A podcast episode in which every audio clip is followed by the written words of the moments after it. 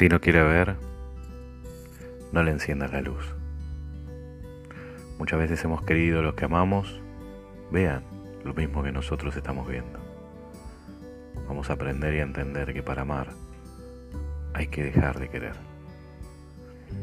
Si no quiere ver, no le encienda la luz, dañará sus ojos.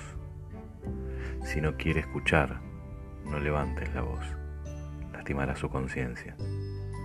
Si no quiere caminar, no proporciones apoyo, sangrarán sus pasos. Su despertar no es tuyo, es exclusivamente suyo.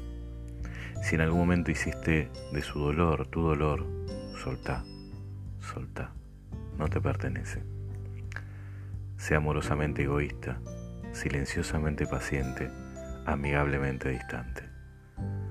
No te despiertes en ellos, reencuéntrate y alégrate, porque tú sigues siendo tú.